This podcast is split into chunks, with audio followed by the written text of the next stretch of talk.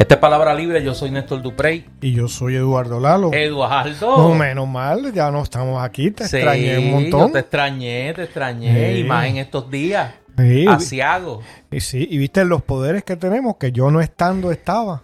Sí, no, es la del don de la ubicuidad. La ubicuidad. Estuviste en dos sitios a la vez. Este es nuestro episodio 82. Eh, regresamos al tiempo real.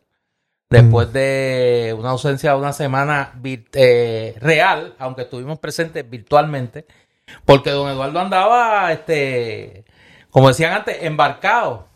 Andaba embarcado por allá, por, Sí, sí, sí, estaba. por el imperio. Eh, quiero aprovechar y, y- y agradecer eh, la invitación en primer lugar y la hospitalidad de un oyente nuestro, Carlos Rivera Santana, un profesor de la Universidad de William Mary en Maryland, que me invitó a, a una serie de actividades ¿no? la semana pasada y por eso es que grabamos dos programas, esos dos sobre el Partido Popular. Los grabamos el mismo día eh, para poder eh, tener un programa para el, el viernes, el, el- el sábado pasado, que, que yo todavía estaba en tránsito. Y, y nada, fue una experiencia muy buena y, y le agradezco mucho a Carlos que eh, su generosidad y, disfruté mucho estar por allí. Di una conferencia, presenté unas piezas de música electrónica que, que he interpretado y compuesto junto a John Rivera Pico. Y, y nada, encontrarme con mucha gente interesada en lo que hacen los artistas puertorriqueños. Y, y eso es muy grato. Y, eh, y bueno, cuando eh, me llevaban al aeropuerto, este, me venían ya comentando No, el programa de ese día. el del episodio sábado, del sábado. El sábado, y esto sería a las 10 de la mañana, ya se lo había, ya lo había escuchado. que era la segunda parte del recuento histórico que hicimos del Partido Popular, y- y parte- episodio 80 y 81. parte del viaje de como 45 minutos, creo que era, de, de- de donde estaba al aeropuerto en Richmond.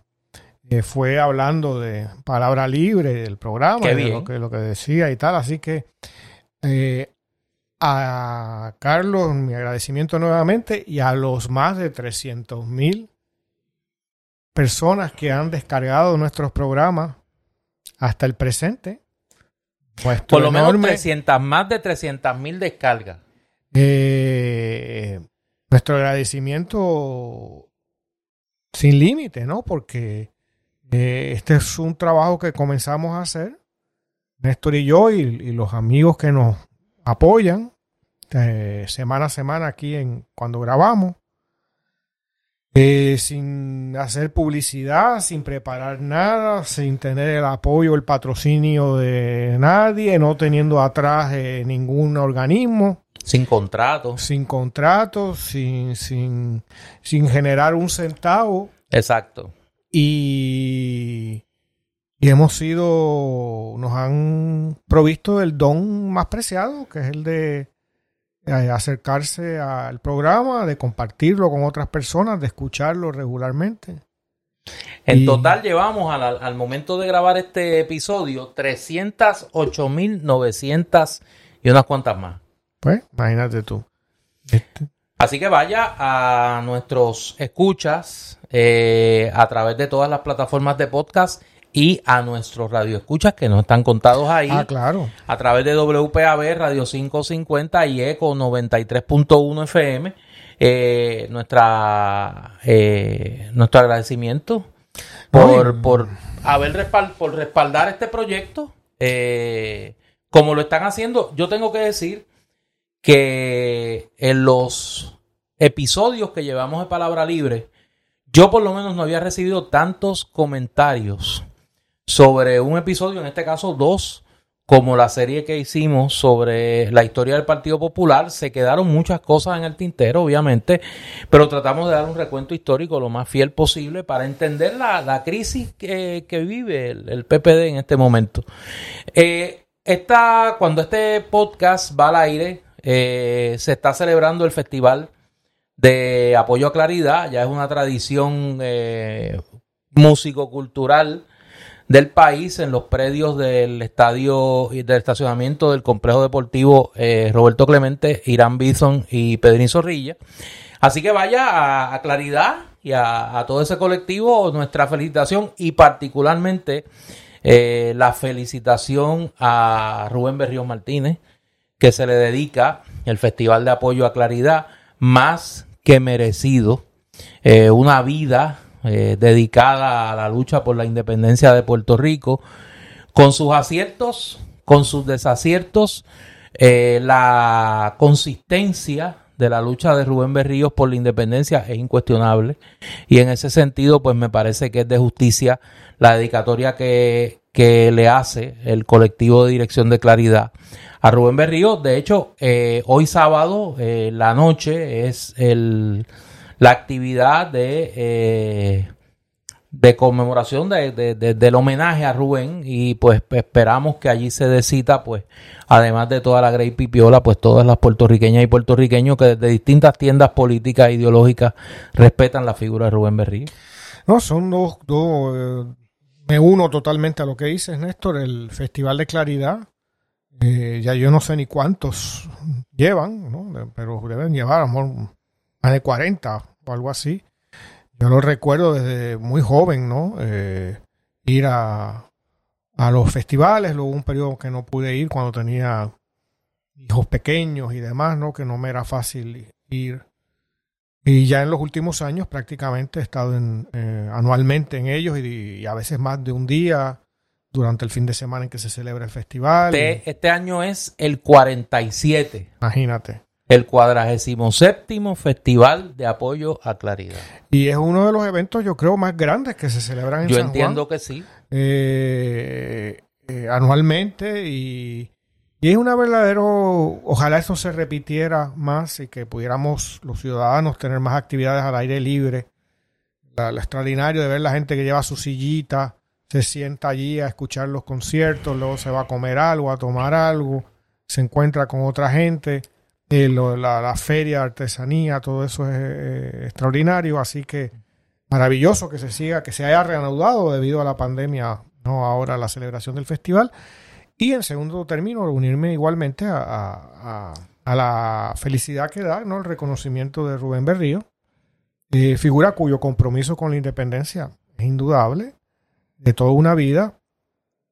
Y igual es alguien que todavía más que el Festival de Claridad, que ha acompañado, por lo menos a mí, en mi conciencia como ciudadano, como primero como joven, que se empieza a interesar en las cosas que pasan a su alrededor, en la sociedad en la que vive, y, luego de, pues, de, de, verdaderamente darme cuenta de la sensatez de la independencia para Puerto Rico muy temprano en mi vida, a los quizás 14 años o algo así. Este, pues una figura que ha sido eh, baluarte, ¿no? Digamos, de, esa tendencia política en Puerto Rico, descolonizadora. Y como dices tú, más allá de las discrepancias, etcétera, que se puedan haber tenido con él en momentos dados, eh, son pocos los que dedican su vida ¿no? entera a una lucha centenaria para nuestro pueblo eh, en las condiciones que se dan en, en Puerto Rico. las condiciones que se han dado en Puerto Rico, eh, con todas las traiciones de las que aquí nos hablábamos en los últimos episodios, del Partido Popular, de Muñoz Marín, de las persecuciones. bueno, pues que eso es lo que es. No, yo sé, yo sé. Eso es lo que es. y eso es también la ignominia que cae sobre esas personas porque le destruyeron la vida a los demás. ¿No? Y y eh, Rubén Berrío estuvo atentado de, a su vida, ¿no?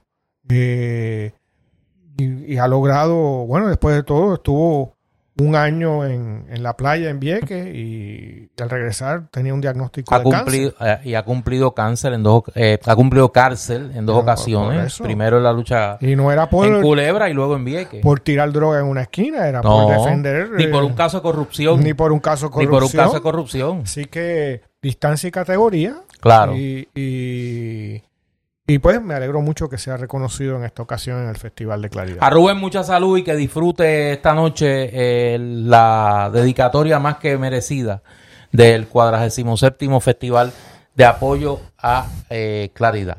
Bueno, esta semana ha pasado de todo y lo que falta. Sí, porque todavía falta. Está el Joker. Sí, falta, falta. Ah, Viene por ahí.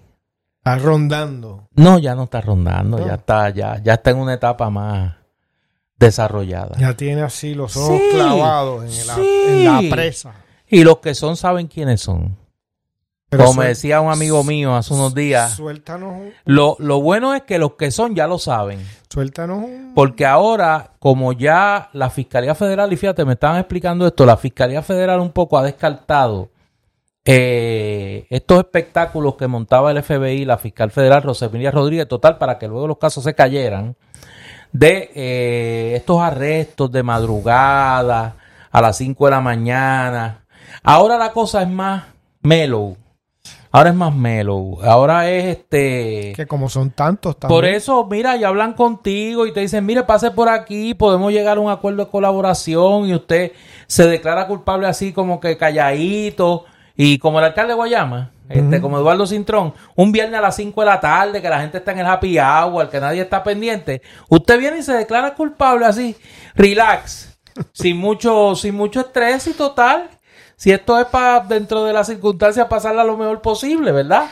Este, y vamos a ver varios casos como ese. Pero, mientras eso ocurre, comienzan a conocerse eh, los presuntos implicados. Y esta semana le tocó el turno al alcalde de San Juan, Miguel Romero. Al impoluto.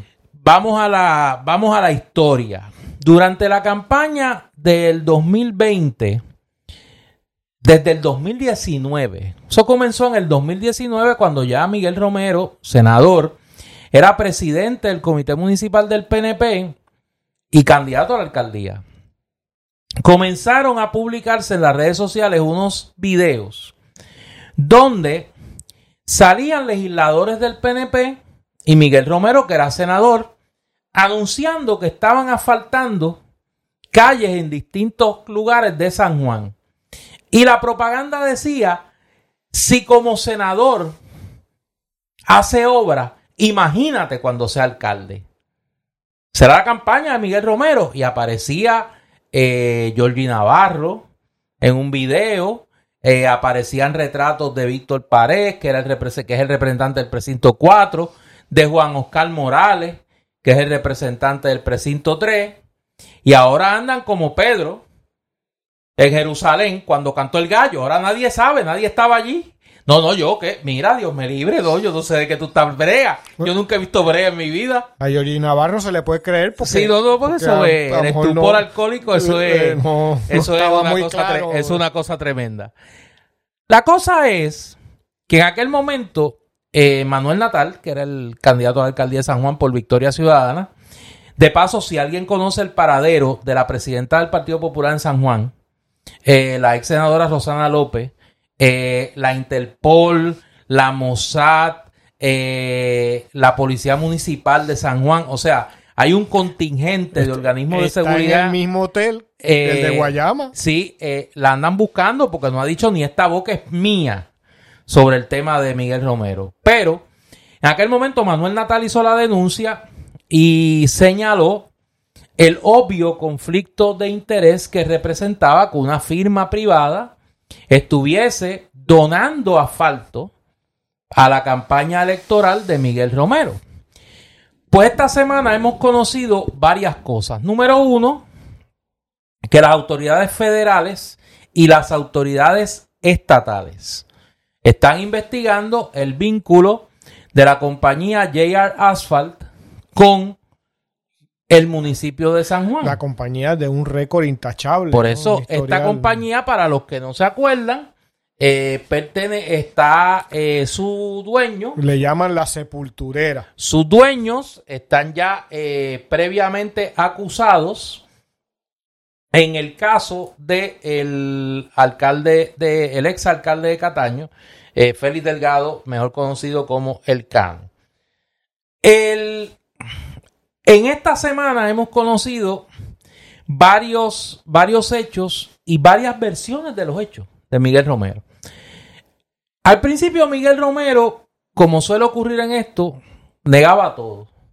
Yo no conozco a esa gente, no sé de qué me están hablando. Y hemos comenzado a saber la magnitud de la relación del alcalde de San Juan con esta empresa. Primero, que el vínculo de Miguel Romero con esta empresa no es de ahora, viene desde la campaña. Tan es así que durante la campaña electoral, las oficinas del candidato Miguel Romero, hoy alcalde de San Juan, estaban ubicadas en un edificio perteneciente a una corporación que se llama Estela Construction Group. ¿Y tiene algo, alguna relación remota con JR Asphalt? Así Te es. pregunto. Así es. No, no me digas. Esta empresa, eh, Miguel Romero, ellos le, le, le ceden pues, un espacio allí en un edificio. Como, como El comité de campaña, no, no, es más creativo. El comité de campaña de Miguel Romero le pagaba renta y, a- y la corporación, eh, los dueños del edificio, no la corporación, los dueños del edificio donaban a la campaña de Miguel Romero. se la devolvía. Sí, se la devolvían y con intereses. Le devolvían con intereses Bueno, comercial. la renta. Buenos comerciantes. Esta empresa, al momento, tiene un contrato con el municipio de San Juan, No, sí, de 6 millones de dólares. pues fíjate que me sorprende. Sí, de 6 millones de dólares. El contrato, a que tú no sabes para qué. Para faltar. El número del contrato, para los que lo quieren tener, es el contrato 2022 guion B00009. Y el contrato es para construcción y reparación de vías públicas. Pues. Imagínate tú. ¿Qué culpa tiene el estaca si el sapo Y, salta y, y- se salta? y te pregunto, Néstor, la construcción y reparación de vías públicas tiene que ver con la brea, Claro, con el bitumul. claro. ¿Y quién distribuye la brea y el bitumul? Jay Arafal. Y Ah. entonces Jay Arafal, Miguel Romero primero dice que él no sabe nada de este tema de- del asfalto. Luego dice, porque este es el problema, que, ha habido una actitud nixoniana de Miguel Romero. Tiene tantas versiones que uno se confunde ya, pero uno le va llevando el rastro. Luego dijo que bendito sea el Señor, eh, esa brea eh, se la regalaban a él.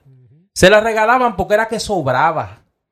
Eh, esta gente, Jay Arafal, son tan nobles y tan buenos que eh, los contrataban para tirar brea en municipios aledaños, en Cataño y en Guaynabo, para más señas, y entonces le sobraba un chin de brea. Y que es un, como tú sabes, es una tradición en nuestro pueblo. Sí. ¿A quién, no, ¿A quién no le han regalado brea en esta Regalar, vida? o sea, No, pues en sí. un cumpleaños Sí, no, mire usted, una- un quinceañero llega un trozo de brea allí. Y para quinceañera vamos a tirarle aquí un poquito de brea y frente a la carretera. Por el aroma delicioso. Claro, a que- quien no le han tirado su poquito de brea en el frente a la casa. Pues este hombre tan noble, tan bueno, eh, le sobraba un chin de brea y llamaba, mira Miguel, ¿dónde, ¿dónde hace falta un chin de brea que me sobró aquí de... Oye, y otra pregunta, Néstor. Por ejemplo, si yo quiero, tengo, vamos a decir, una docena de postes de esos de la luz. Con, Sí. con luminarias y eso. Yo puedo ir por ahí ponerlo y eso no le importa a Luma, ¿verdad? No, no, no, no. O sea que yo puedo, si me, me regalan un chin de brea, como tú dices, Tú pones unos postes. no, le regalo unos puedo postes. asfaltar una calle en San Juan. Sí, sí, sí, sí. Eso no tiene nada que ver con, Sí. con- con Carmen Yulín que estaba en la Sí. No hace falta un permiso. Sí, por eso, por eso. Esa era la primera versión. La primera versión era la del regalo de la brea. Como había un problema con, con la credibilidad de esa versión, La verosimilitud. la, eso de- de- de- ¿sabe? sonaba medio chueco, pues alguna gente maliciosa ha seguido investigando. Y resulta ser, Pobre hombre. no, no, resulta ser que la brea no era un regalo. Que la brea se pagaba con el barrilito de los legisladores del PNP a través de la autoridad de tierras. La autoridad de tierras recibía el dinero que asignaban los legisladores del PNP y contrataba a Jay Arafal para que hiciera el trabajo de, de bacheo y reparación de carretera. Esa es mentira 1 y 2. La mentira 3. Doña Arafal, mira, Dios te libre, jamás ha tenido. Se ha llevado una subasta en el municipio de San Juan. ¿Yo quién es Jay Arafal? No, yo no sé, jamás en la vida. Pues ya salió ayer el secretario de la legislatura municipal del municipio de San Juan, el secretario de administración del municipio, diciendo que en efecto la Junta de Subasta del municipio de San Juan le adjudicó dos subastas a Jay Arafat. Las subastas. Como son tantas, uno se olvida. No, no, fueron dos. Voy a citar a este señor que se llama Noel Mercado, el secretario municipal. Preliminarmente, se le adjudicó la buena pro en cuatro procesos de subasta, lo cual todavía en esta etapa no implicó la contratación de la compañía. Jay Arafal participó en subasta entre junio y julio de 2021, en las cuales ofertó los precios más económicos. En los trámites posteriores de verificación, el municipio confirmó que la corporación incumplió con requisitos necesarios para el otorgamiento de los contratos. En septiembre del 2021, el municipio tomó la, determinación de no otorgar contrato alguno a la compañía. Fíjate qué cosa más noble. Esta determinación coincidió con que un mejante, el socio de Jay Arafa, Mario Villegas, demandó en el tribunal a su socio Raymond Rodríguez Santos y a la corporación alegando el desvío de fondos en cuentas secretas y solicitando su inspección de los libros y la disolución de la empresa. Lo que no dice la historia del nuevo día, y eso se lo añado yo, que el día que se cancelan las subastas en el municipio de San Juan fue el día que se declara culpable el alcalde de Guaynabo, Ángel Pérez. O sea, qué casualidad. Es un misterio. Oye, no, pues, oye, nadie piense, nadie piense que fue porque se declaró culpable Ángel Pérez y que ya el Cano estaba cooperando con las autoridades federales en este, en este, en este escándalo. La alegación que se hace aquí es que este señor Rodríguez, Raymond Rodríguez, desvió 1.5 millones de dólares de la cuenta comercial de Jay Arafat. Ya por lo menos sabemos que de ese 1.5 millones hay que hacer un descuento de 14.500 dólares que le pagó al Cano eh, en, un, en un primer pago, un, down payment por, por la cosa de los contratos y le pagó 17 mil restantes. Eso hay que descontarlo. Hay que descontar también lo que le pagó a lo que le pagó al alcalde de no, esos son Oscar Santamaría, ese es otro caso. Ese, ese es otro caso. A lo que voy. El alcalde de San Juan tiene un problema. Para empezar con la versión. ¿Cuál de todas las versiones que ha dado es la correcta? Segundo, ¿cuál era la naturaleza de su relación con, con los ejecutivos de esta empresa cuando era candidato a la alcaldía? Tercero, ¿cuál es el monto de los contratos que se le dieron a Jay Arafal no directamente a través de subsidiarias que subcontrataron a Jay Arafal, como este caso que acabamos de señalar? Y obviamente, yo no soy abogado, Dios me ha protegido, pero la pregunta que se cae de la mata es si aquí se configuró el delito del quid pro quo, ¿no? De que esta gente ayudan a Miguel Romero en su campaña y luego Miguel Romero les otorga unos contratos. Eh, ¿Qué otros beneficios pudo haber en esta relación político-económica? No lo sabemos todavía. Pero el alcalde de San Juan tiene mucho, mucho, mucho que explicar. Eso de quid pro quo que tú mencionas es lo que en derecho romano se llama pitcher y catcher. Eso allá en Pla le dicen así. Catcher. Pichicache. Sí. Pichicache. Eso es lo que hablaba, qué sé yo, Marco Aurelio y Cicerón y todo eso, la relación de catcher. Cayo Graco. Sí. Gente exacto. noble, gente Sí, noble. ¿no? Sí, sí, Fue sí, sí. Súper noble. Sí, Tiberio, Escipión, Tiberio. el africano. Escipión, el africano, Tiberio. Se limpió a los de Cartago. Y, Sí, sí, sí. Pero eso fue un malentendido allí. Mira, Néstor, es que ya tenemos mucha información. Yo sé que lo, lo pones a propósito, no con todos los condicionales, pero hay fotos en donde se ve al candidato Miguel Romero en campaña en San Juan, en barrios populares. No estaba, eh, qué sé yo, en el condado o en Miramar, embreando, sino en zonas que en donde la compra de votos a cambio de echarle un poquito de media pulgada de bitumul, que es lo que se echa en Puerto Rico, sobre las calles, en donde poner un poste con una luz para que no sea una boca de lobo la, eh, esa zona, compra votos cerca de las elecciones. Es una práctica centenaria. ¿no? eh, en Puerto Rico, ¿no? De comprar el apoyo político a, entre el pueblo común y corriente, el pueblo humilde, soltando una migaja, ¿no?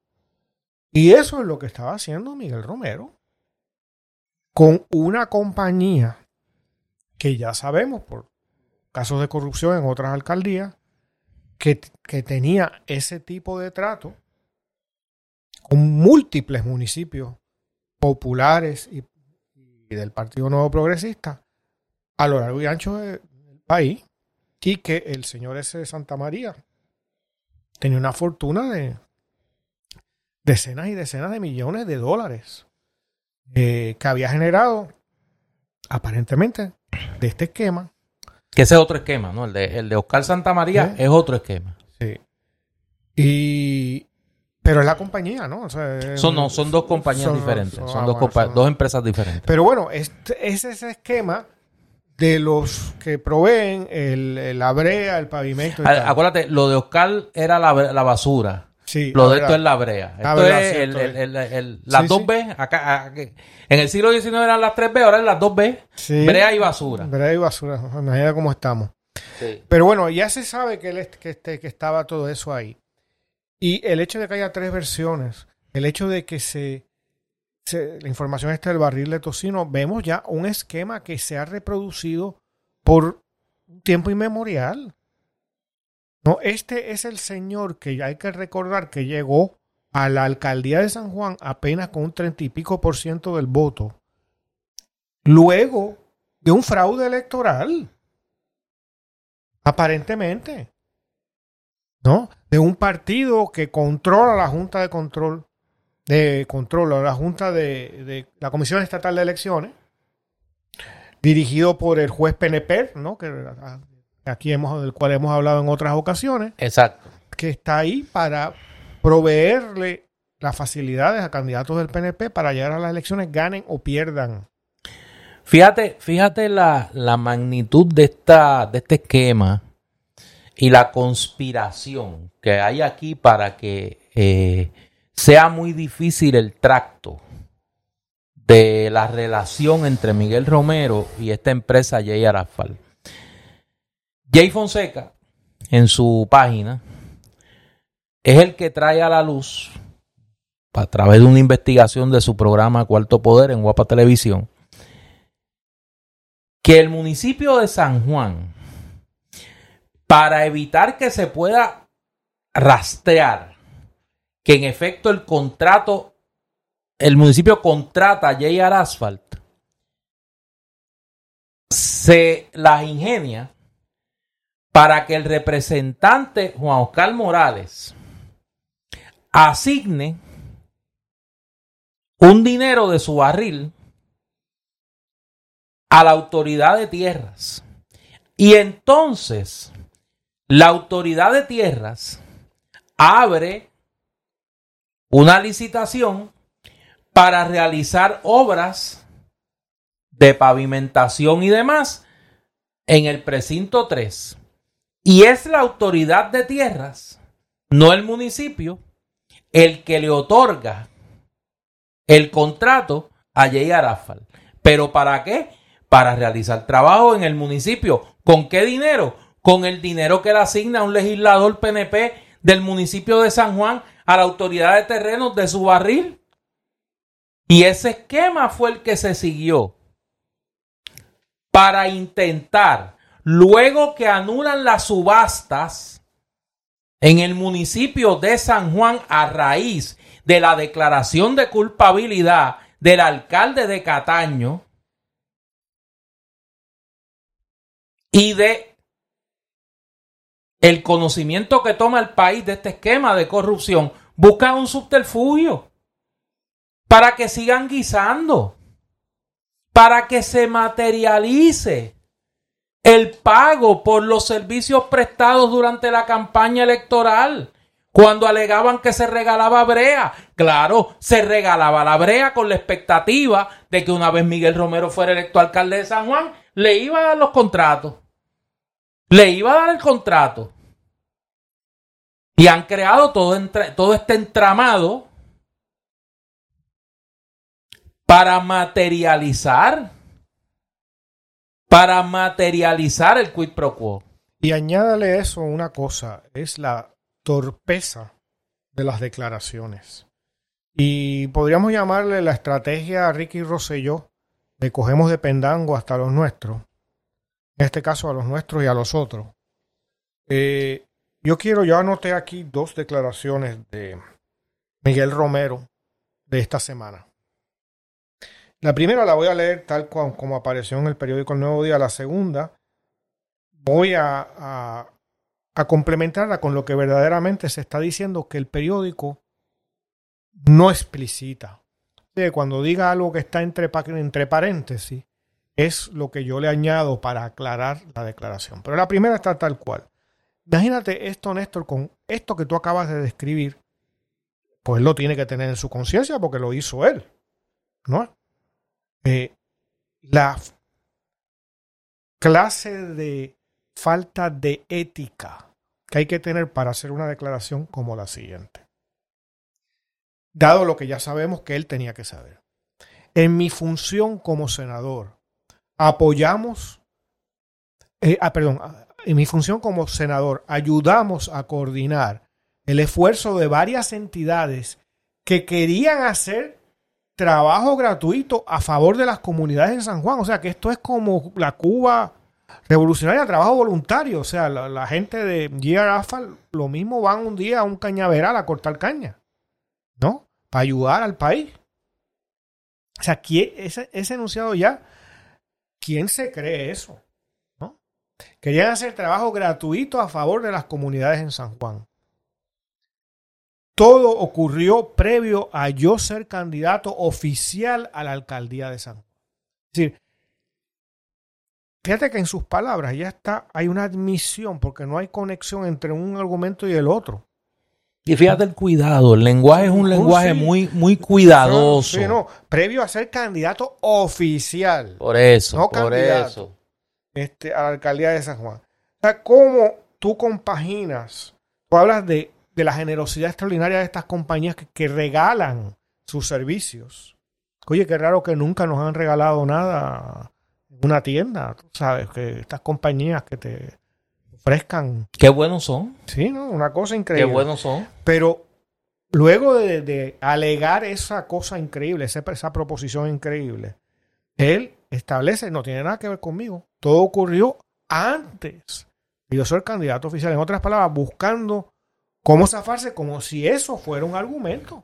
Claro, porque obviamente esas expresiones de Miguel Romero están escritas con una mentalidad legal detrás. O sea, con la mentalidad legal detrás de que cuando de aquí a un tiempo te saquen en cara la expresión, tú puedas, tú tengas espacio para la maniobra. Sí. Por eso ahora voy a leer la segunda explicitando las cosas. Y dice, dice el artículo, también alegó que la empresa tenía un sobrante de asfalto Sí, Como que sí. tú, oye, tenemos un sobrante de chavos en el banco, vamos a soltarlo por ahí. Te los voy a regalar. Sobrante de asfalto y se comunicaron con él, con Romero, en calidad de senador, entre paréntesis, corrupto. Porque si fuera una persona con estatura moral, Jay Asfalt no se va a.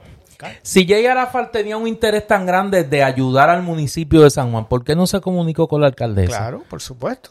Sí. ¿Por qué no se comunicó con el Departamento de Obras Públicas? ¿Por qué no se comunicó con una, una comunidad en particular? Con una comunidad en particular. ¿Por qué Sí. se comunicó específicamente con él? para conocer lugares con necesidad de bacheo. Y yo, entre paréntesis, necesidad de bacheo y compra de votos. Es decir, Claro. donde nos hace falta asegurar unos votos. Porque si tú dijeras que Miguel Romero era secretario de Obras Públicas, que tenía un inventario del estado de las calles de San Juan, o era director de, de Obras Públicas Municipal, pero es un senador, Y que es candidato oficial a la alcaldía de San Juan correcto. por el PNP para conocer lugares con, bueno, con necesidad de bacheo y compra de votos. Romero luego lo describió como, cito, un servicio a la comunidad. Entre paréntesis, un acuerdo entre caballeros y un buen tumbe. Que eso lo añades tú. Eso lo añade, ¿no? Que quiso, continuo, que quiso brindar la compañía, entre paréntesis, para asegurar contratos exclusivos y a sobreprecio con la administración de Romero en el municipio de San Juan, luego de que él fuera electo. Eso es lo que está ahí dicho. Si tú llenas los blancos, eso es lo que estaba en juego. Compra de votos. Compra de votos. Igual que antes Santini repartía este, lavadoras y, y neveras y qué sé yo. Y esto es un esquema del Partido Nuevo Progresista y del Partido Popular también. Desde que está en el poder. Y no es esto que pasó. Y aquí añado, para ver la bajeza del alcalde de San Juan. Esto nos indica, esto comienza antes de ser alcalde. Sí. O sea que este es el uso y costumbre. O sea que como senador, como lo que haya sido antes, esto es su nivel. Este nivel de corrupción es el suyo. Bueno, porque aquí vemos, es un caso claro de inversionismo político. Esta empresa invierte en este candidato, lo coloca en una posición de ventaja competitiva al tener, imagínate tú, el recurso de poder, eh, pavimentar calles por su cuenta a través de esta empresa. Y luego cuando él llega a la alcaldía, pues bendito sea Dios, ¿a quién le va a dar el contrato? Pues al que lo ayudó a ganar. Esa es la mentalidad corrupta del inversionismo político. Y ese caso es un caso de libro. Mira, yo te añadiría algo. Yo que acabo de regresar, de- lo comentaba con el amigo al que hacía referencia al comienzo del, del episodio, eh, de ver las calles, las avenidas, las calles comunes y corrientes en, las ciudades de Richmond, en- de, de Maryland, donde estuve, en Richmond. Richmond, y Virginia. Vi- Digo, de Virginia, eh, Richmond y Williamsburg y tal. Y hasta donde yo sé, el asfalto que usan allí lo podrían usar acá. Allí no hay una grieta. No te digo un bache. No hay un espacio agrietado en una acera o en una calle. ¿Por qué en Puerto Rico? Y como digo, para que no, no pecarle la cosa está colonizada tan nuestra. Lo mismo se podría decir de, de- de países de, de nuestra región, de la República Dominicana, de- me pienso en la- las avenidas, las autopistas en Argentina, etcétera. No hay baches. Porque aquí, porque aquí la brea y la basura, igual que no se, no se resuelve el problema del manejo de desperdicio sólido en Puerto Rico, Claro. porque son el negocio, son la puerta de entrada preferida del inversionismo político. O sea que esos negocios cobran a precio de oro malos servicios. claro, Que la brea que utilizan va a desprenderse en cuestión porque de hay que seguir tirando brea. Por eso. Y estábamos, ¿te acuerdas que hablábamos del, del de Trujillo Alto, que cobraba un. No, porque aquí tarifa. O el de Guayama. eh, El un- de Guayama un- cobraba un y dólar el- por pie Y cuadrado. el cano también. Tú sabes, ¿qué calidad va a haber de, de ese, de ese, de ese embreado de una vía pública. Claro. Cuando tú estás cobrando porque no sirva. Claro. Y haya que sustituirla. ¿Sabes? Y entonces tenemos el, la, la- el aspecto de subdesarrollo que tiene la sociedad puertorriqueña. No es producto de nuestra pobreza. Es De producto corrupción. de nuestra de corrupción. la corrupción. De la- y la corrupción es del Partido Popular y del Partido Nuevo Progresista. El gran, el gran empobrecedor es, es- es el bipartidismo. de, de la, de, de la sociedad puertorriqueña, además de todos los problemas estructurales Claro. que tenemos, es la, es la corrupción. Con lo que decía cuando en los últimos programas contigo aquí, si hay un nuevo gobierno en el 2024 y digamos que ese gobierno funciona con un por ciento saludable, robusto, de decencia y Es corrección, ganancia. es una revolución. Es una revolución para el país. Y si se cogen a todos estos, y por ejemplo sus jubilaciones se les reducen, se ponen entre dichos, se suspenden porque son com- vivieron de la corrupción. No hay por qué el Estado, el pueblo de Puerto Rico tiene que tener un compromiso con, con, con su retiro. Y eso se mete en un pote. Y eso se utiliza sensatamente. Y no para crear nuevas corrupciones, ¿no? Nuevos actos de corrupción, sino para construir lo que haya que construir, para proveerle una comunidad, un Daría para una gran transformación Una de los servicios públicos en Puerto Rico. Claro. Sí. No hay que descubrir eh, nada nuevo. No hay que esperar a esta gran ayuda de, de nadie. Con el dinero que se vota, reducirlo en parte, lo que se vota, e invertirlo adecuadamente, el país se transformaría por lo menos visiblemente. Esta historia, como decía Rafael Bracero, continuará. Este no es el último capítulo de esta saga de Miguel Romero. Esta semana van a pasar cosas. Así que Oye, y- manténgase en sintonía. Néstor, y si de aquí a un tiempo hacemos como un- hacemos los episodios visitando en la cárcel a, los alcaldes. Pues visitamos a uno el de uno el de Guayama, otro el día el de De eso hablamos después porque esa, de esa lista está abierta. Esa lista no se ha cerrado. Esa lista está abierta. Por eso, por eso, pero hacemos temporada. Mira, déjame antes de pasar al otro tema que también anda por esa por, por esa tesitura. Déjame hacer la pausa del candil para coger un poquito de aire. Este fin de semana en Librería El Candil en Ponce hay actividad cultural. Hoy sábado a la una de la tarde se presenta un libro que yo no he leído, pero que he escuchado muy buenas opiniones de él. Eh, se trata de la novela del libro de María Mercedes Benito, Usted es suya. Eh, es una novela eh, de la que he leído muy buenas críticas. Repito, yo no lo he leído, pero la crítica ha sido muy buena con este libro de María Mercedes Benito.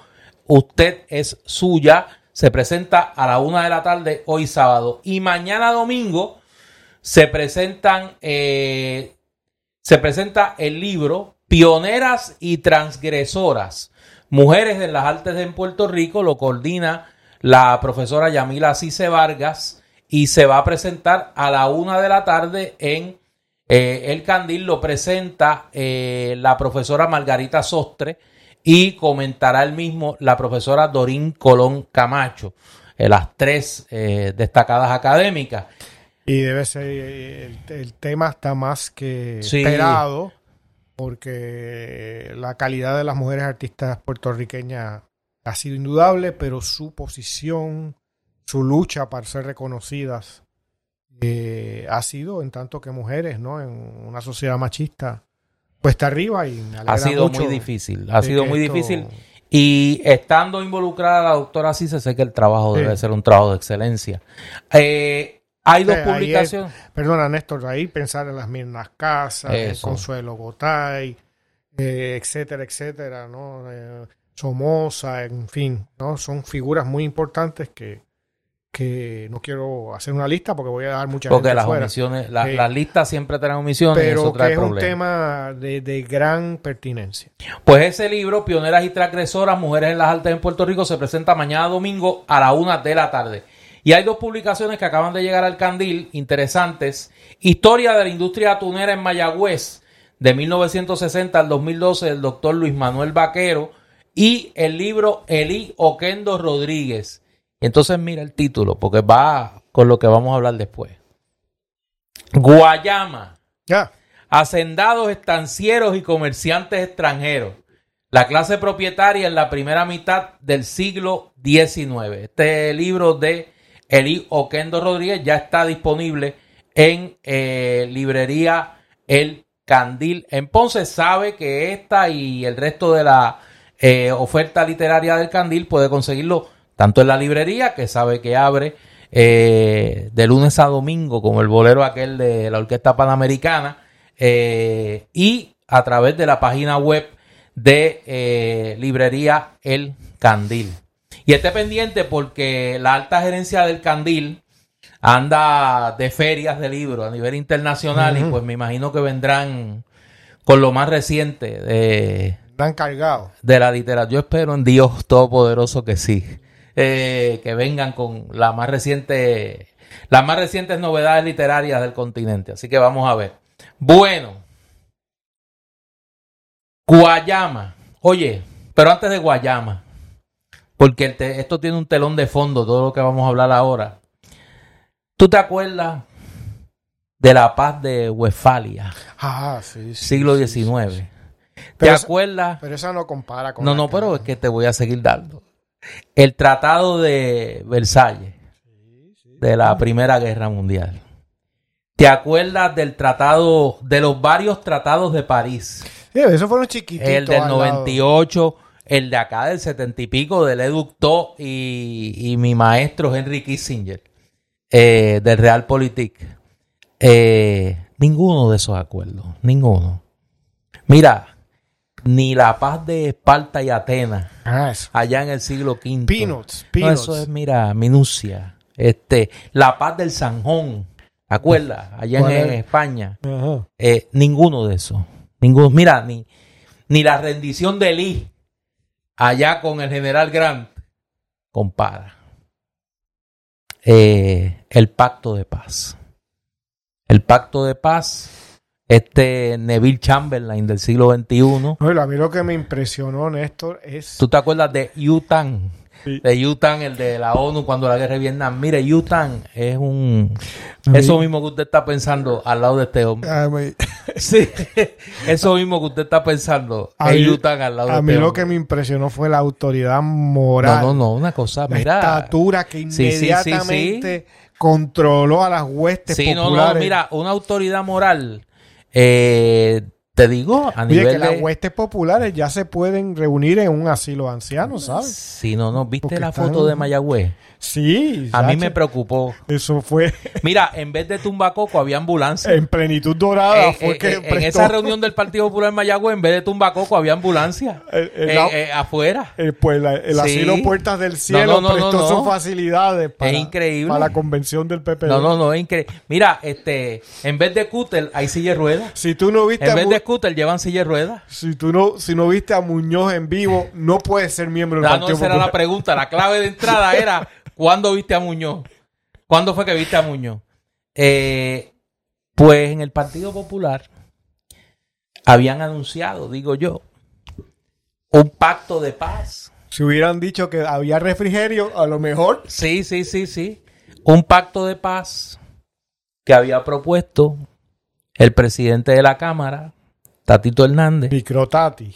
Microtati, que es ahora un hombre, un estadista de escala global, ¿no? Sí. Eh, Global como dorado. Sí, sí, sí. y entonces, luego de ese, de ese acuerdo, de ese, la paz de Westfalia, estilo de Puerta de Tierra, eh, se han dicho, como dirían allá, hasta del mal que van a morir.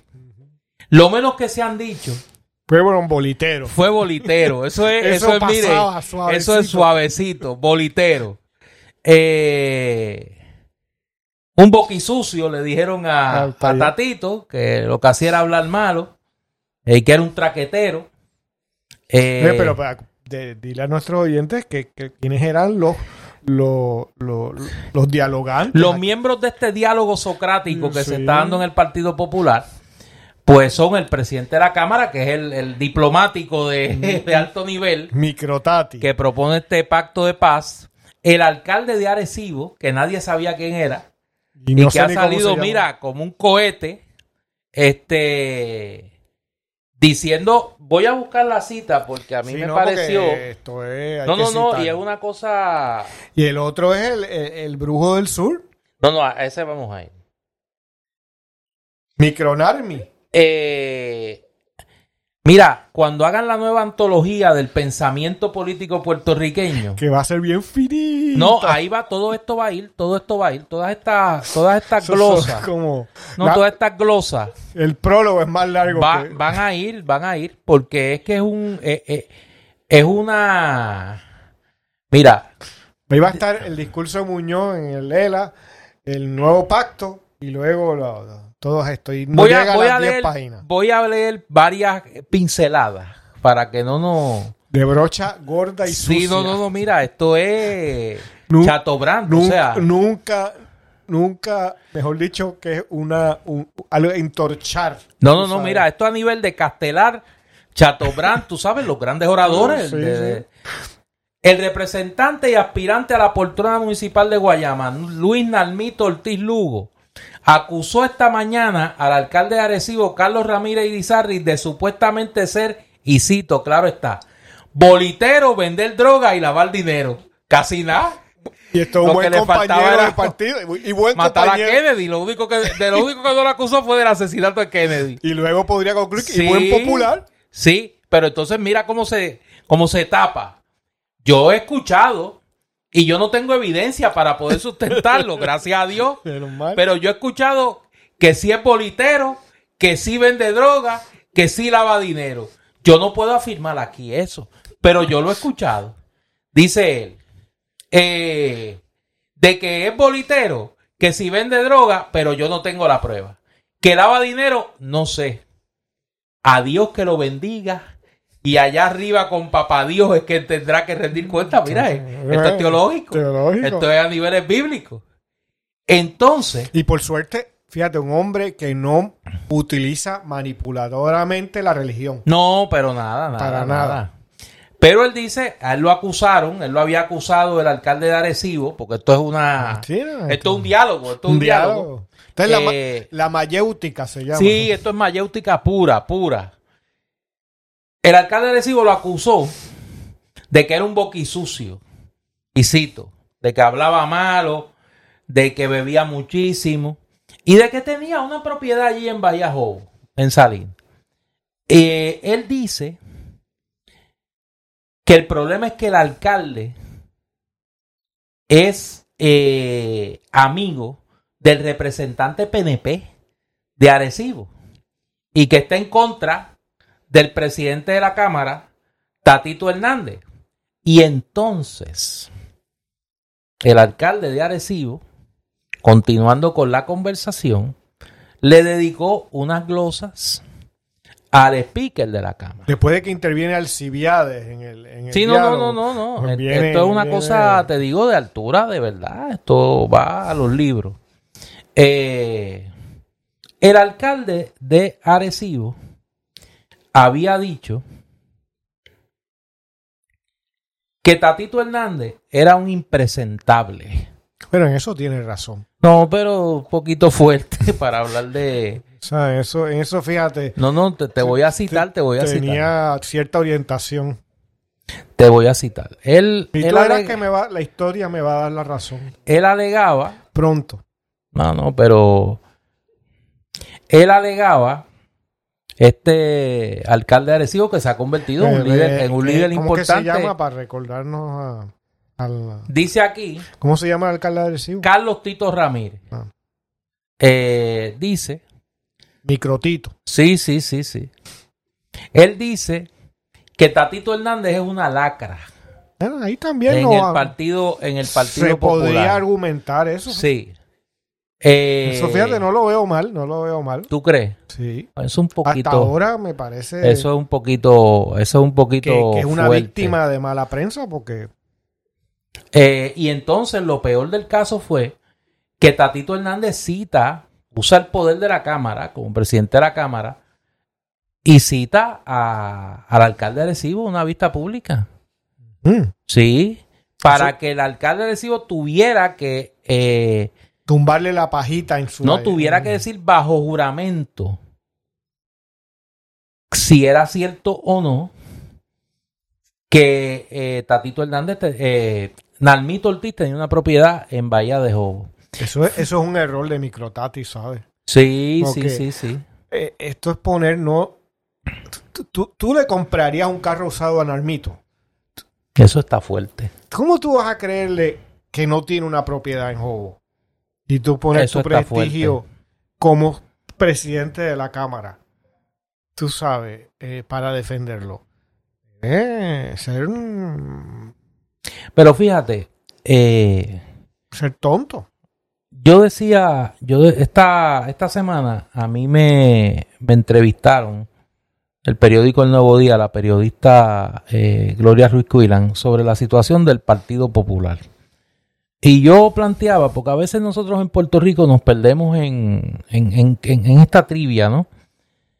Un partido donde la discusión es si el alcalde de Arecibo le dice lacra al presidente de la Cámara, si el representante que es de Salín, de, de allá Guayama Salina, que no tiene que ver nada con Arecibo, le dice al alcalde de Arecibo bolitero, vendedor de droga, lavador de dinero, mientras el Partido Popular sencillamente no discute cuál es su rumbo ideológico, Pero que van- cuál es su papel en este momento, habiéndose destruido el mito del Estado Libre Asociado, habiéndose destruido el mito de la eh, de las 936, la, la, la estrategia de buscar un sustituto a las 936 que ha durado prácticamente 30 años. Y las grandes preguntas existenciales del Partido Popular, el Partido Popular no las discute. Pero Discute, pues, si el alcalde de Arecibo es bolitero, te si preguntaría. Nalmito tiene una, si Nalmito ha hecho cuan- cualquier cantidad de fiestas en la propiedad esa que tiene en Vallejo, que ya yo creo que se debe de abochornar de estar negando que tiene propiedades allí porque ya se lo han probado hasta la náusea. Y lo que es peor, la periodista Débora Martorell de Tele 11 dio a conocer esta semana que Nalmito Ortiz, teniendo una propiedad en Bahía Jobos, le ha asignado dinero de su barril a la Asociación Recreativa de Bahía Jobos, donde él mismo hacía sus actividades. O sea, se pagaba el acondicionamiento del sitio donde hacía la fiesta con fondos públicos de su barril de tocino. Para comprar votos. Y ese es quien aspira a sustituir a su primo. El hoy acusado, exalcalde de, de Guayama, Ah, Eduardo Cintrón. Es inde- es indescriptible. Lo increíble es que el Partido Popular permita eso. Porque la pregunta, Néstor, eh, la que tú te haces con toda razón, eh, las preguntas, los problemas de peso, ¿por qué no los discute el Partido Popular? La pregunta que yo te hago, ¿cuándo, desde hace cuándo no discute el Partido Popular algo? ¿No? Y es que desde los orígenes, como hablábamos en los últimos episodios, cuando tú nos comentábamos, ¿no? Que tú este, tenías la hipótesis histórica de la renuncia en el 1947. Es una barbaridad de años del proyecto de justicia social del Partido Popular. Es decir, hasta antes de llegar al poder, antes de Lela, cinco años antes de Lela, ¿no? Que todo eso es una mitología, ¿no? Entonces, ¿desde cuándo han hablado? No hablan, no, es más, cuando han hablado, han hablado desde la mentira, desde la retórica vacía, desde las palabras vacías, desde la babosería de su fundador y luego los siguientes presidentes del partido que hacen repetido y que todavía hoy tenemos a gente que es, populares que citan a Muñoz como si fuera un, un evangelio, ¿no? Cuando está ya más que probado, requete probado la vaciedad del proyecto que él dirigió y la manipulación que ejerció y la represión con la que lidió con los que se le opusieron dentro del Partido Popular y ya luego fuera del Partido Popular. No hay discusión. Lo que pasa es que antes había un pacto. Que el pacto, no era el pacto no de era paz el este. pacto de Hernández Colón, ni de Muñoz, ni nada de eso. El pacto de que llegamos al poder y nos beneficiamos, más o menos mantenemos las apariencias. La colonia funciona con unos niveles de normalidad no económica eh, más o menos estable y eh, seguimos preservando la ilusión de que aquí hay algo, ¿no? Y cuando hay que ejercer la mano dura contra el opositor, se ejerce. Y los casos de corrupción, pues mira, los apuchamos y, y tú sabes, no, no, son, no son visibles o no tan visibles. O por lo menos parecía haber, parecía haber un contraste entre eh, la corrupción crasa del Partido Nuevo Progresista y la corrupción caballeresca, de, por llamarlo de algún modo, del Partido Popular. Pero eso ya desapareció. Y No hay nada. Lo que hay es lo que ¿qué es lo que queda. Narmito y Tatito y Wilito. Gente que si no vi fuera del Partido Popular y tuviera esos puestos, ¿qué haría en su vida? Tú dime, contéstame, ¿qué haría Narmito? ¿No? ¿En qué trabajaría Narmito? ¿No? si ¿Qué le pregunta al alcalde de Arecibo, te diría que pues hablar malo y beber. pues. Y recibir cupones, ¿no? Y, y el, el, el, eh, tatito, si no es popular, ¿qué haría? Pues sería un abogado más, con suerte. Bueno, no, Eh. o, o lo que era antes, Rialtor. O Rialto o lo que sea. Y muy bueno porque los Rialtos. Pero no que tú sabes que la primera actuación eh, que le dio notoriedad a Tatito Hernández fue que acabando de llegar a la Cámara como legislador, la prima le radicó una querella Bueno. en la, en la Comisión de Ética por tumbarle un dinero en una transacción de una compra-venta de una Pues propiedad. bueno, tú me lo estás contestando. ¿Qué haría? Son, este es el, la calaña de gente que, que está en la que, que tienen estos puestos. Todo esto último, Néstor, nos da la razón de un programa como un, o un podcast como este. Estamos, dice nuestro lema, más allá del bipartidismo. Nosotros hablamos aquí como si esta basofia no existiera. Y de pronto ahí hay un país con posibilidades. Aunque ahora son imaginarias. ¿No? Pero hay un país con posibilidades. Claro. Pero lo que pasa es que tenemos a esta casta, la roja y la azul, que han dominado todo por, por, por, por un tiempo inmemorial, toda nuestra vida, y han producido el desastre que tenemos ante, lo- ante la vista. Oye, y que no se me quede porque es un actor principalísimo en ese diálogo socrático, el alcalde Dorado. Carlitos López, que como dirían en el mundo de los cómics, es el archienemigo de, de Tatito, eh, de tiempo inmemorial. Yo me acuerdo cuando Carlos Este- López le Este decía, es el pingüino. no, no, esta es una especie de como el pingüino. Este, cuando él le decía a Tatito Hernández, Tatito Truán Tax, eh, no, Tatito Tax Traidor Truán. ¿Eh? Ese era el, el, el nombre guerra que le puso Carlos López a Tatito Hernández. Eh, y eso te da una idea de la, del nivel de descomposición del Partido Popular. Hay un caso que nosotros no hablamos aquí, porque ocurrió en el interregno en que tú estabas en, en, tu, en tu gira literaria por el este de los Estados Unidos. Llame las cosas como son, de ese, mire, de ese lugar que usted tiene. Acuérdese de la, la máxima no. de Caco y Maelo. Yo te Si lo usted- dejo a ti. yo te si lo usted no se da crédito, nadie se lo va a dar. Eh, no hablamos del caso de Cagua. Eh, y a mí me toca muy de cerca porque soy cagüeño. Eh, mi madre y mi hermana viven en Cagua. Voy a Cagua todas las semanas. Y pues obviamente tuve una relación muy estrecha eh, con William Miranda Marín. A mí me parece que es una vergüenza lo que está pasando eh, con el municipio de Cagua en este momento. A mí me parece una vergüenza eh, las imputaciones que se han hecho al presidente de la legislatura municipal. Es inconcebible que esto haya pasado. Es inconcebible que se haya tolerado una conducta como esta. Sí es cierto que el alcalde de Caguas refirió este caso a las autoridades, pues bien por él, pero me parece que esto jamás debió llegar a donde llegó. Este es Eh, el, el representante, el asambleísta municipal que tiene chofer y Sí, todo. sí, que, que es un, que es un eh, ¿Por qué? dirían, dirían en mi eh, allí en plan, al lado de la, cerquita de la alcaldía, un traquetero. ¿Y por qué tiene que haber tener un asambleísta municipal? Un carro, eso es como pedir que a mí mismo, profesor universitario, me den un carro y un chofer. ¿Por qué? Yo creo que, y, y, y con el tema de Caguas, eh, quiero cerrar porque honestamente me duele mucho. Yo espero que eso sea lo único que haya. Yo espero que eso sea lo único que haya y lamentablemente eso no es lo que uno escucha.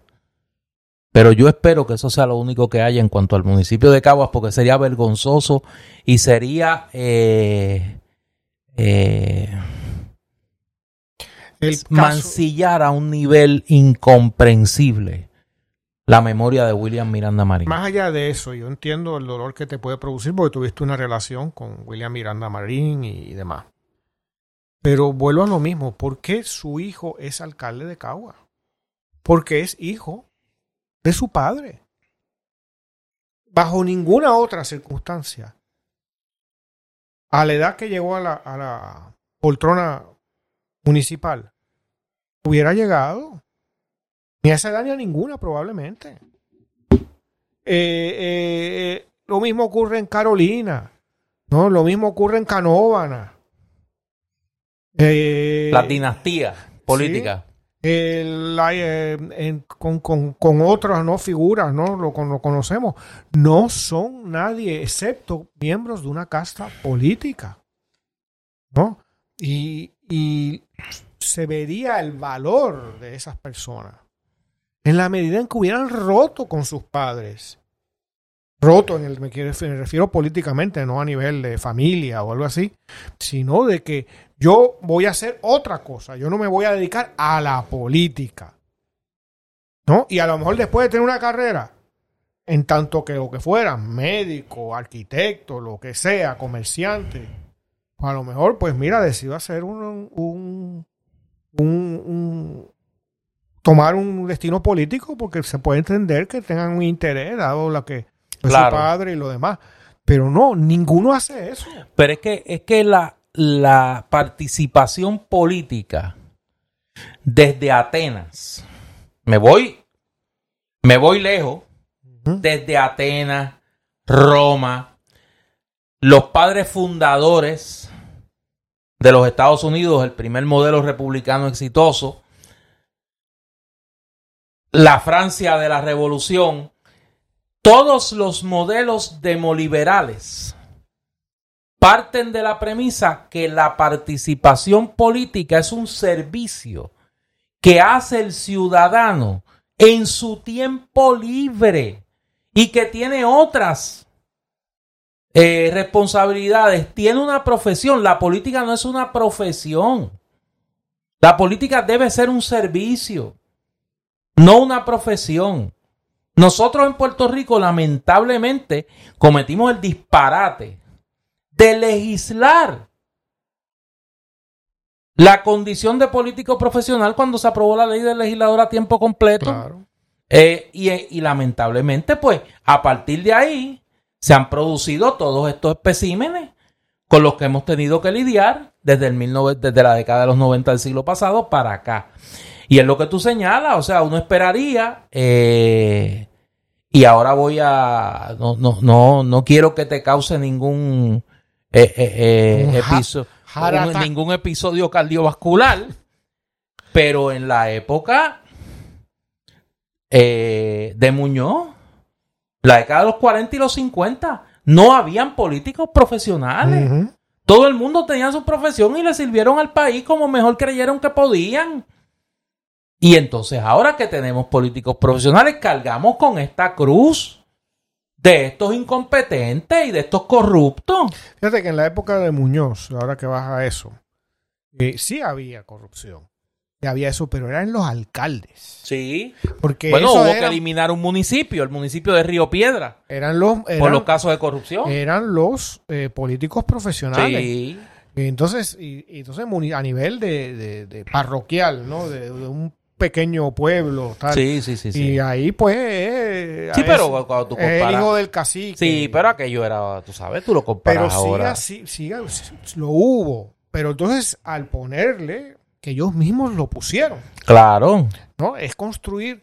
Tú eres político en Puerto Rico para tener una vida de privilegio. Oh, sí. y tener ahí es donde está eh, con las crisis de la colonia puertorriqueña, con la crisis de la educación en Puerto Rico, con la crisis de la economía en Puerto Rico, el único espacio de movilidad social efectiva y rápida y casi asegurada es el bipartidismo. Mira, yo voy Entonces, a... eh, eh, eh, la gente que entra ahí, entra no por compromiso con nada. Miguel Romero, ¿por qué está ahí? Porque Ah, no, quiere claro. ser- pues no, porque quiere generar fortuna. No, y se ha convertido, se ha convertido en una manera fácil de enriquecimiento. ¿eh? en Movilidad una manera, en una manera fácil de, de enriquecimiento. Oye, antes de, de irnos por esta semana, se le dio a- al Alterlúgaro lo que mucha gente había anunciado que iba a pasar. Bueno, nada más con el testigo. ¿Por qué se mete alguien en eso? Claro. Eh, está ganando 100 mil pesos. Oye, y no es para que le den el indulto al, al marido. ¿Qué sé yo para lo que Le quitan el Pero se gana 100 mil pesos. Ah, ok. ¿Entiendes? Se gana más que el 90 y pico por ciento de los puertorriqueños. No, claro. Y adquiere una notoriedad y se parece más a su a su ídola a emular. Sí, lo que sea. Ya, ya los asuntos personales me da igual en este momento. ¿A ti te preocupan los 100 mil pesos? No, lo que me preocupa es que es vemos como la actividad política en Puerto Rico relativa al definitivamente, bipartidismo, definitivamente. su única razón de ser desde hace mucho y quizás podría argumentarse que desde siempre con excepciones no me eh, honrosas pero con excepciones con pocas excepciones es para enriquecerse hasta la opulencia. ¿Por qué tú, cómo tú puedes tener a individuos que tienen colecciones de autos antiguos u otro que tenía colecciones de relojes, como el, el señor este, de, de relojes de ultralujo del de el cano, el cano. ¿no? Y así los otros que tienen fincas y casas y apartamentos en yo no sé dónde, aquí y fuera de Puerto Rico. Sí, y, en República y Dominicana. viajes y tal. Con, por un sueldo de, de legislador y con a lo mejor ni un bachillerato a veces. en el No, y toda, y toda la industria contratológica que se ha desarrollado en torno a la política. ¿Y, y por qué justamente los JR Asphalt y todo eso y Santa María y tal? Porque están repartiéndole, están, están promoviendo la movilidad social de esos políticos. Entonces, esta señora, la Alterlúgaro, ¿no? No sé qué hacía antes, no tengo entendido que era la de los... los imantada. La, la imantada, sí, Era sí. una maestra que votaron por alguna razón, ¿no? Hayan mutuado. Sí. La votaron. Yo no voy a entrar en eso porque... ¿Por qué la votaron? No, no, no. Esas son las preguntas Tú- que yo te hago a ti. Tú no sabes. Tú sabes. Yo sí tú sé, sabes, pero sí. no, no, Ay, no, no es eso lo que quiero ponerme a... ¿Por qué la habrán votado? ah? Ok. Mira, si alguien sabe que nos escriba. Si alguien sabe por qué la votaron, es que yo no sé. Yo no sé si alguien sabe que nos escriba la- que nos escriba por Twitter o por la página de Palabra Libre de Facebook. O Palabralibrepr.com. La mayor parte de los maestros que aman su profesión y que están comprometidos con ellos no intercambiarían su profesión por la prostitución de la política. No. y ganan una miseria, tienen condiciones laborales deplorables, eh, tienes un gobierno que está dispuesto a sacrificar sus pensiones, a sacrificar sus escuelas, eh, un departamento de educación con un presupuesto gigantesco que no llega un centavo al salón de clase ni al maestro ni al estudiante. Y se lo llevan todos los contratólogos y todo eso. Pero hay gente, maestros, que se convierten en políticos. Y está Sí. Elizabeth Torres, es una. Y así hay otros. ¿Y por qué lo hacen? Bueno, Por- este, Lo hacen por movilidad social. el nuevo día nos recordaba esta Ah, Fajardo. semana que este año se cumplen los 20 años del caso de Víctor Fajardo, que no cumplió 20 años. que no cumplió 20 años de prisión, que anda por ahí orondo, eh, luego de haber destruido la credibilidad del Departamento de Educación con, su, con sus pillerías y haber convertido, como se dijo en aquel momento, el Departamento de Educación en la ATH del, del Partido Nuevo Progresista. Bueno, ese caso, por ejemplo, eh, eh, es eh, ilustra esto que estoy com- compartiendo contigo, Néstor. ¿Tú ¿Sabes? ¿Para qué tú llegas a, a ser secretario de la educación? Educación. No te importa la educación en lo más mínimo. Es una forma de lucrarme, claro. de hacer billetes en grande. Porque se ha convertido en un gran centro contratológico por la cantidad de fondos federales que recibe y toda la industria contratológica que se ha desarrollado en torno a esos fondos federales. Lo- Consultoría legal, la Sí. tutoría y siga por ahí. Ya lo comentaba aquí en un episodio pasado contigo. Todos los últimos, los últimos gobernadores de Puerto Rico. ¿Hay alguno que regresa a una profesión, a una profesión con una comunidad en Puerto Rico, en relación con una comunidad, a trabajar concretamente con la sociedad que supuestamente quieren tanto y quieren transformar? Ninguno. Todos se vuelven en, un- en unos mercaderes de influencias políticas o representantes legales de intereses, como el caso de Fortunio, como fue el caso de, de Pierluisi antes de, cuando perdió, luego de ser comisionado residente y perder como candidato a, a gobernador ¿no? en las primarias, eh, como es el caso de García Padilla, ¿no? Eh, y así otros. Vamos a ver en los próximas, las próximas semanas y meses eh, más casos de corrupción. Todo apunta a que vamos a tener una jornada, una temporada de acusaciones, arrestos sobre el tema de corrupción bastante agitada. Y va a aumentar eh, la comprobación de eso que tú señalas, de cómo la vida política en Puerto Rico se ha convertido en un instrumento para el lucro y no un vehículo de servicio, lamentablemente. Y habrá que ver, habrá que ver qué, qué, qué nos trae esta, esta secuela. Oye, antes de irnos, mañana, domingo primero de mayo, el Día Internacional de los Trabajadores, que se conmemora en toda la humanidad y también aquí en Puerto Rico, una fecha que, se ha ido rescatando poco a poco por el movimiento obrero y sectores de la sociedad civil. Y aquí, eh, como en todo el mundo, mañana van a haber actividades de eh, reivindicación de distintas eh, luchas eh, sociales. Y en Puerto Rico, varias organizaciones del movimiento obrero y de la sociedad civil han convocado sendas manifestaciones, sendas marchas. Esperamos que todas transcurran en un plano de serenidad, de tranquilidad, sin mayores incidentes y que se puedan llevar a cabo eh, levantando las banderas de reivindicación que en este caso particular pues apuntan como en pasados años los recortes de la Junta de Control Fiscal, la situación de los maestros en el país, eh, la reivindicación contra la violencia de género y eh, todo lo que tiene que ver con la precariedad eh, que viven grandes sectores del país, incluyendo las trabajadoras y los trabajadores. Nosotros que somos parte de la clase trabajadora, Así es. Pues, Tra- pero, o- trabajamos, fíjate qué novedad. no, no, no trabajamos y no trabajamos en el proceso político. No, por eso digo o sea, que no, no hemos convertido la política en una, en una eh, profesión como señalábamos anteriormente. Así que vaya a las trabajadoras y trabajadores del país nuestra felicitación por el Día Internacional de los Trabajadores y las Trabajadoras y que todo marche en paz en las manifestaciones que se van a realizar eh, este fin de semana. y a la que espero poder asistir eh, mañana, así que a lo mejor pues marcho por ahí también.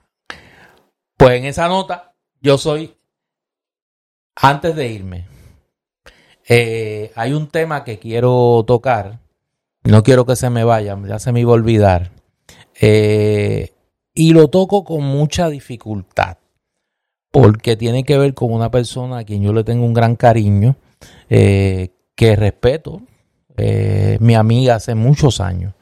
Eh, y me refiero a las vistas que se celebraron en el día de ayer en el Senado de Puerto Rico por eh, la Comisión eh, de Asuntos de la Vida y la Comisión de Asuntos de la Mujer del Senado presididas eh, en una de sus partes por la senadora Joan Rodríguez Bebe del movimiento, eh, el Partido Movimiento Dignidad.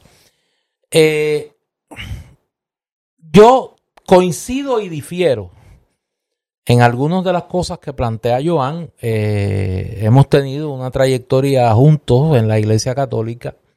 Joan actúa movida eh, por los principios y valores de la doctrina social de la iglesia y la interpretación particular que ella le da. Yo en unas cosas coincido, en otras cosas difiero, pero me parece que ayer eh, no le hizo un buen servicio a las ideas que pretende impulsar en la Asamblea Legislativa con su conducta como presidenta de la comisión.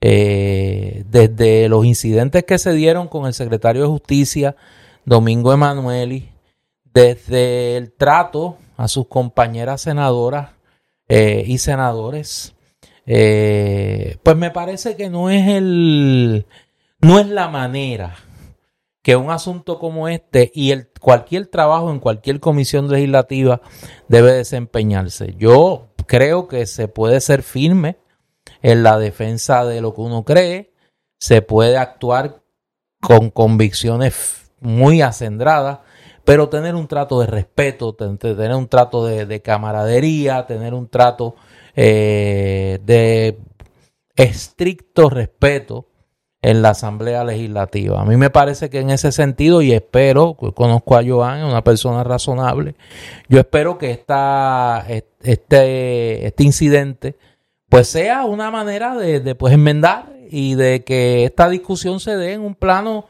de, de mayor serenidad. Es un tema difícil donde hay opiniones bastante contrapuestas, hay mucha pasión en la conversación eh, y eso pues no debe eh, alimentarse más con un tratamiento a nivel legislativo que en vez de provocar eh, el encuentro de posturas exacerbe mucho más las pasiones que ya de por sí están, están exacerbadas y ella como presidenta de la comisión pues tiene la responsabilidad eh, de eh, asegurarse que eso ocurra. Eso no quiere decir que ella tiene que dejar sus convicciones en la puerta y que no va a defender lo que ella cree correcto, pero hay, uno puede defender lo que uno cree con respeto al adversario, con respeto al que disiente, el que difiere de la postura de uno y particularmente en la Asamblea Legislativa, el trato a los deponentes en una vista pública no es el trato que se le dio ayer al secretario de Justicia Domingo Emanuel. Y así que me parece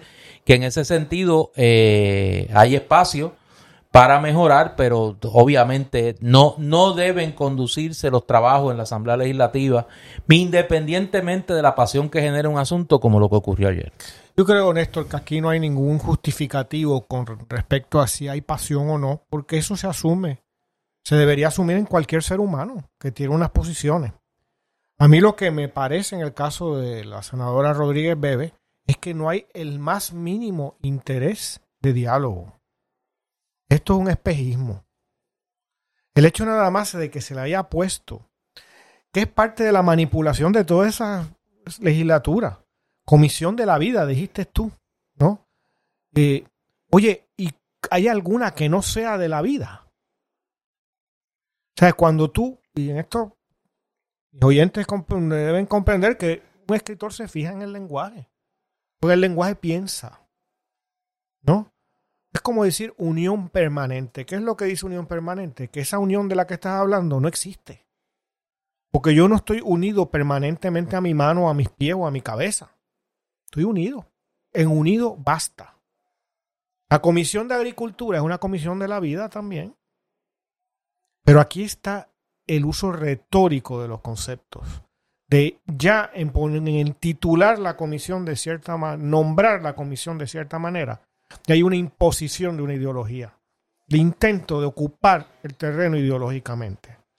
Yo mire el título que le puso, me imagino que la senadora Rodríguez Bebe al proyecto del Senado 693. Y yo creo que es un, como dirían en la legislatura en ciertos momentos, un exhibit de lo que me refiero aparte de ser un exhibit del intento de la manipulación, el intento de, de pasar gato por liebre y de imponer un discurso. A la misma vez, es una muestra de la incapacidad de pensamiento a unos niveles verdaderamente sorprendentes de esa senadora Rodríguez Bebe. El proyecto se titula Ley de Protección del Concebido en su, en su etapa gestional de viabilidad. ¿Qué rayos es eso? Ley de protección del concebido en su etapa gestional de viabilidad. Es que como no se le quiere llamar, que es una ley que quiere prohibir el aborto en la práctica, se le pone toda la palabrería esta incluso mal utilizada y que no hace sentido, disparates abiertos. ¿Qué rayos es gestional? ¿Tiene que ver con la gestión administrativa o, con, con el gestar? ¿No? Entonces, cuando se une la, la incapacidad con la búsqueda como sea de conseguir lo que se quiere, se llega a este ridículo. Tema complicado que eh, debe tratarse con la con un nivel mayor de serenidad, reconociendo, Y me parece con a mí, la y responsabilidad con que- responsabilidad. que hasta claro el está. momento la, la delegación de eh, Proyecto Dignidad no ha mostrado un solo día en la legislatura en año y medio. Yo soy Néstor Duprey, Y yo soy Eduardo Lago. esta es Palabra Libre y nosotros regresamos, Dios mediante, en una semana.